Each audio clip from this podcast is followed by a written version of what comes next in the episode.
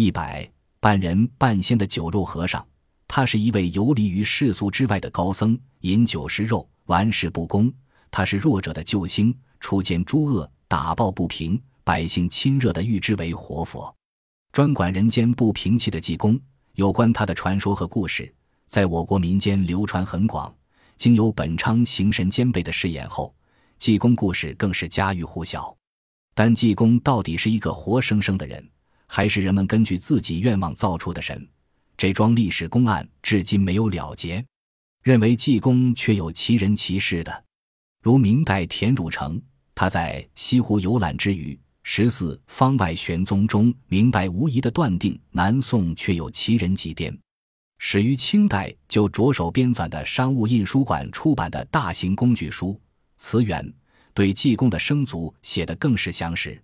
这部我国最大的词书，在祭奠条目下做了确凿的认定，其结论的准确性、科学性当是毋容置疑的。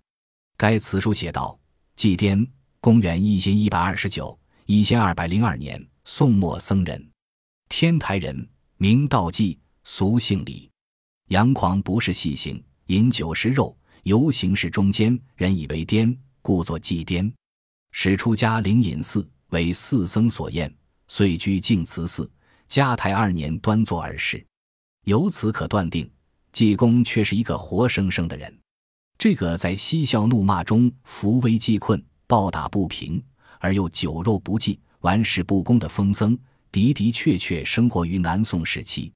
他是弱者的救星，人们爱他那以游戏人间的姿态干预现实的喜剧性行为，更爱他的金不谈、禅不离、吃酒开荤好诙戏。景玉劝善度群迷，专管人间不平气、排难解纷、除奸诸恶的为人处事，所以他的故事至今活在民间。同时，以济公为题材的小说作品也矗立起一座艺术丰碑。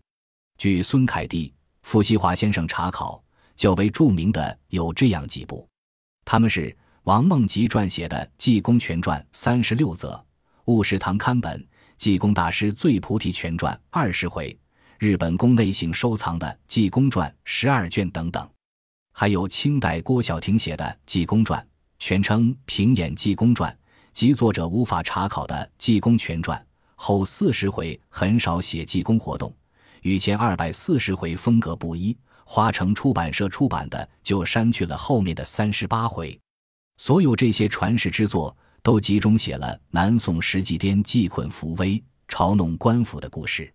人们为了纪念这位哪里不平哪有我的活佛，西湖的虎袍还建有祭奠塔院，并塑有半立体的济公石雕，雕像左右还有四幅浮雕：济公斗蟋蟀、古井运木、飞来峰传说、装疯扫琴。苏州的西园寺也有几颠塑像。尽管权威性的典籍词书对济公的存在做了认定，但历史上对这一结论还是表示怀疑，学术界争论更烈。众说纷纭，有人疑信参半。《济公全传》一书的撰写原版序言，作者乌清镇静园潘衡就是一例。该文写道：至今江南太湖流域一带，尤其是杭县附近，一提起济公活佛和雷鸣陈亮，正像三国里的诸葛，水浒里的宋江，一般的认为实有其事，津津乐道。在今西子湖边，还有多少古迹？传说是当时济公活佛留存下来的，在则净慈寺中还有不少踪迹呢。原版序言用“传说”二字，已是不做确切肯定。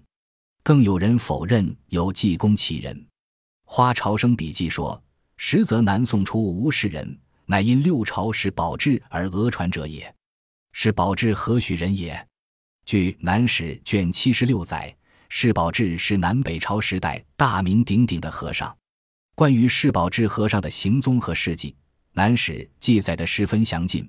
齐宋之交，稍显灵迹，披发凸显，语墨不伦。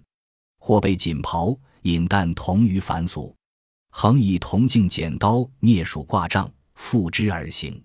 或征所酒食，或累月不食，欲言未找，使他心智。从中可以看出。他有时披头散发，有时穿起锦袍，有时胡说八道，有时饮酒食肉，于是人们称他为癫和尚。此后，宝之误传为宝济，至公变演变为济公、济颠。对济公本无其人，原是世宝志的原型这一论题，黄天济做了大胆而谨慎的考证。黄天济同志在《评济公全传》一文中，对这一论题做了阐发。他在分析我国民间文学传承性的特质，民间故事流传的过程，实际上也是在创造的过程。人们在口口相传的时候。往往把自己所熟悉、所想象的事件加插到故事中去时，指出传说中的济公形象虽以施宝志为原型，但又比原型生动得多、丰富得多。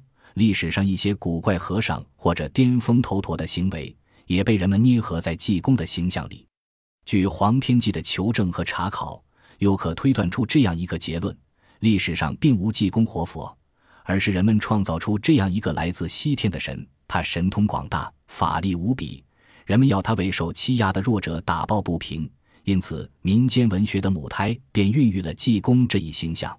所以也不难理解，济公的形象虽与世宝志一脉相承，但又远远超出了原型。在他身上，实际上概括了许许多多以风和尚姿态出现的宗教徒的面貌。济公到底是人是神？认定是人者，是经典性的词书。推断无此人者，也有史料并做过考证，好难定论。